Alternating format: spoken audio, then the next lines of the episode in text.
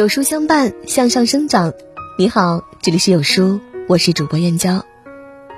今天要和您分享的文章是：二零一九年最后一个月，他死在出租屋，身上只有两块钱。一起来听。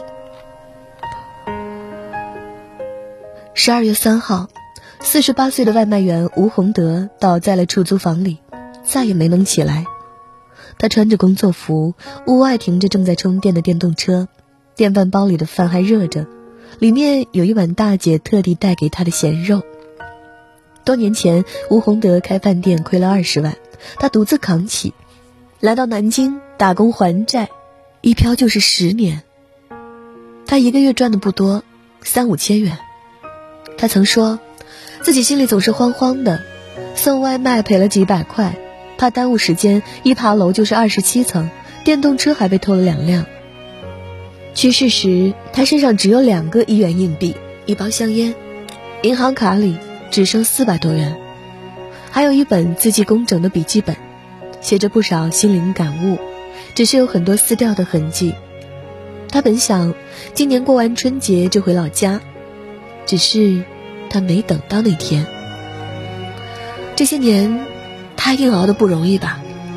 不知道有多少个黑夜里，他崩溃着把笔记撕碎；又有多少个日子里，他一笔一画写下豪言壮语，撑着自己走过下一个白天。哪怕倒下的前一刻，他还准备着为生活冲锋陷阵。这个世界，个人有个人的不如意。不知什么时候开始，我们总把人生实苦挂在嘴边，可真正的苦是说不出来的。有些人，光是活着，就已经竭尽全力。相比于他们，也许，你我才是幸运的那个。阿婆叫胡兆翠，八十岁，本该是享清福的年纪，她却推着小车卖杂物，一干就是近十年。从这一年的年初一，再做到下一年的年初一，刮风下雨，一天也不休息。他原本不必如此辛劳。多年前下岗的小儿子想做生意，卖掉了阿婆的房子，还让阿婆出面借了九十多万外债。就在全家人都以为日子要慢慢变好的时候，做生意的小儿子破产了，一度失去联系。每天都有不同的人来家里催债，阿婆以泪洗面，甚至在黄浦江边想过轻生。我是解脱了，可欠人家的钱怎么办？谁家的钱不是辛辛苦苦挣来的？没了自己的房子，就住在九平米大小的门卫室里，烧菜就在门口搭个小台子，上厕所就去四百米外的公共厕所。每天下午出摊，两个油墩子五元，一份臭豆腐五元。有人知道阿婆不容易，买了油墩子，再塞百千块给阿婆，阿婆都谢绝了。阿婆还没摊。有一天，阿婆瘫了，什么都干不了了，那时候再说。坚持了这么久，唯一能让阿婆流泪的，就是自己的子女。小儿子失联，大儿子也不来看他，女儿七年没给他打过一个电话。我也不知道他们为什么心那么狠。好在阿婆身边有默默支持她的老伴儿，虽然是半路结缘。却也陪他寒来暑往，给没有血缘的儿子还债。八年过去，阿婆已经还掉七十万，日子也算要熬出头了。还完钱，你想干什么？还完钱，我八十二岁，你八十九岁，就去阎王爷那儿报道喽。我还不想死，我还要去看毛主席纪念堂呢。等债还完了，心就踏实了，日子会好过的。叫李少云，四十四岁，是一位出租车司机。特殊的是，他的车里永远有一个位置是被占着的，那是他的五岁女儿依依。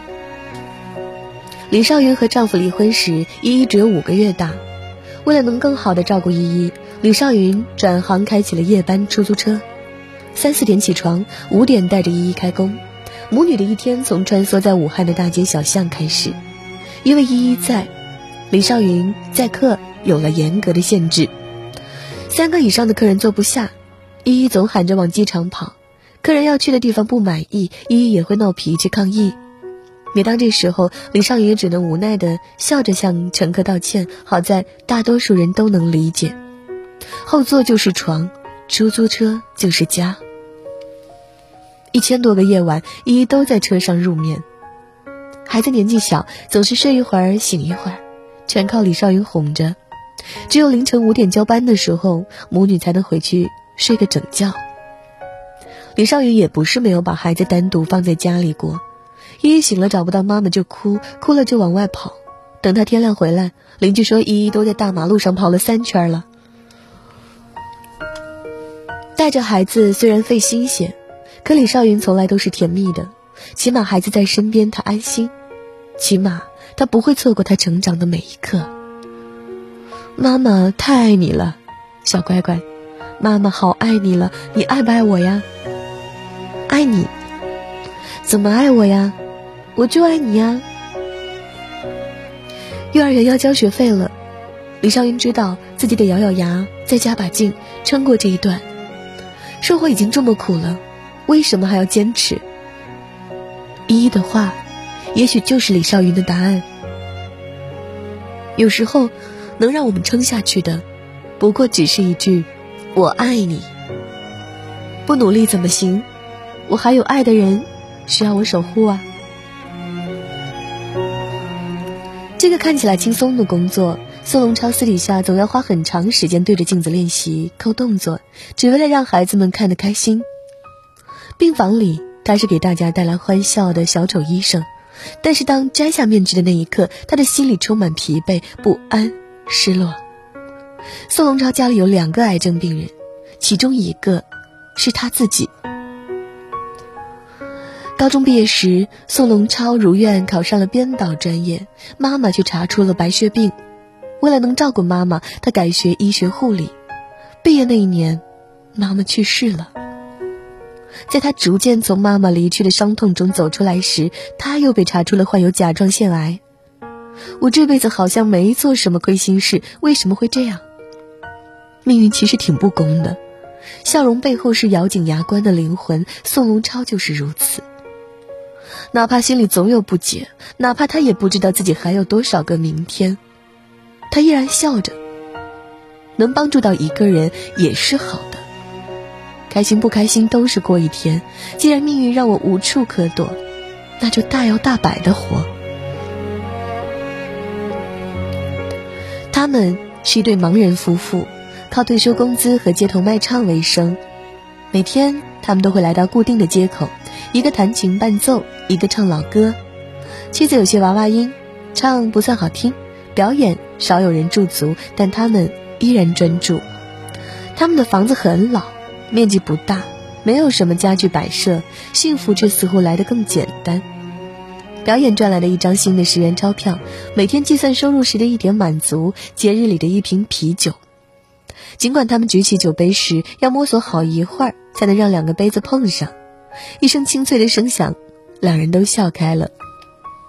一杯酒下肚，妻子说：“你摸摸我的脸蛋，觉得我是不是个漂亮的女孩子？”丈夫伸手过去摸，笑了：“你以前蛮瘦，八十多斤，现在一百三十多斤了，可以说完全变了。反正我这也快完了，没有多少时间了。只要我在。”不能让你自己到处摸去，到处买东西，弄吃的，我尽量照顾你。妻子听完没有说话，泪流满面。这些年，他的确是这么做的。电器永远是摆在他那头，妻子要什么，他就伸手递给他。家里的地是他扫的，妻子只管坐着休息。他知道妻子最怕下雨，所以常年在推车里放了一把雨伞。有时候，尽管雨点不大，他也会第一时间拿出来给妻子撑好。他的愿望是买一架新琴。他说他是绿叶，好琴才能配上妻子的歌声。他们从未见过彼此的模样，却相互扶持了二十四年。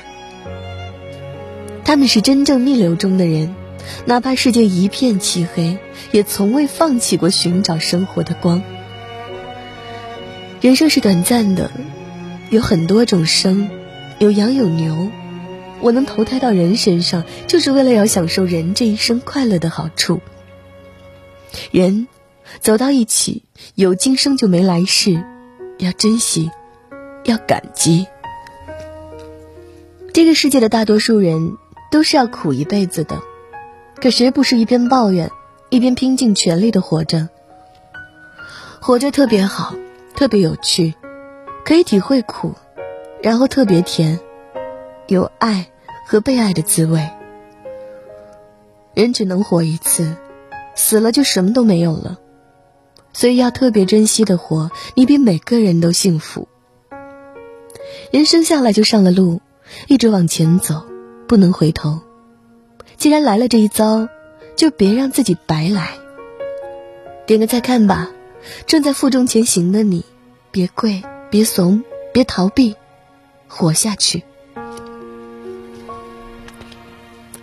在这个碎片化的时代，你有多久没有读完一本好书了？长按扫描文末二维码，在有书公众号菜单免费领取五十二本好书。每天有主播读给你听，我是主播燕娇，明天同一时间不见不散。